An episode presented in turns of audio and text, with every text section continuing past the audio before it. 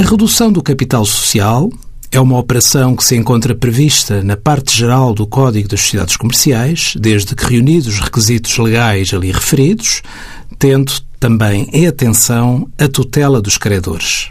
A redução do capital não pode ser deliberada se a situação líquida da empresa não ficar a exceder o novo capital em pelo menos 20%.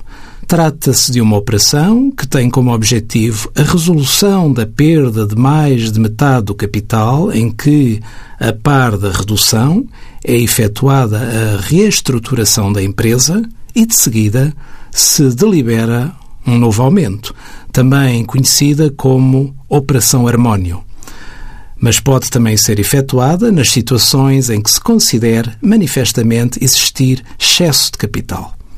Nos termos do artigo 10 do Código do IRS, constituem mais-valias a venda de partes sociais, incluindo a remissão e amortização com redução de capital de partes de capital. O rendimento auferido qualifica-se como mais-valias, devendo ser submetido o anexo G da modelo 3. Naturalmente que se o reembolso for efetuado pelo valor nominal da cota, não há tributação, mas subsiste a obrigação declarativa. Envie as suas dúvidas para conselhofiscal.tsf.occ.pt.